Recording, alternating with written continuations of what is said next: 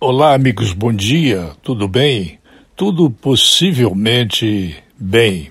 Um hospital na cidade de Manaus, chamado Delfina Aziz, tinha 96% dos leitos de UTI ocupados neste início de semana. Das 90 vagas, cerca de 60% delas estão ocupadas por pacientes com sequelas do Covid-19.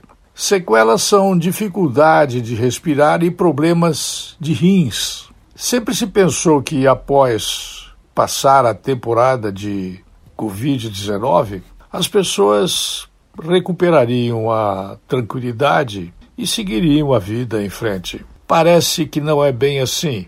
Pouca coisa se sabe do muito que já se sabe sobre as consequências desse vírus chinês que colocou o Ocidente de joelhos diante de uma China comunista que nós mal conhecemos.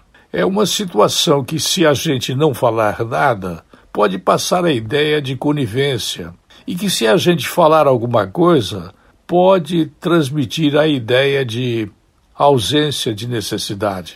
Muita gente está sofrendo as consequências da Covid-19, mas pouca coisa tem sido dita em relação a este aspecto. Eu volto logo mais.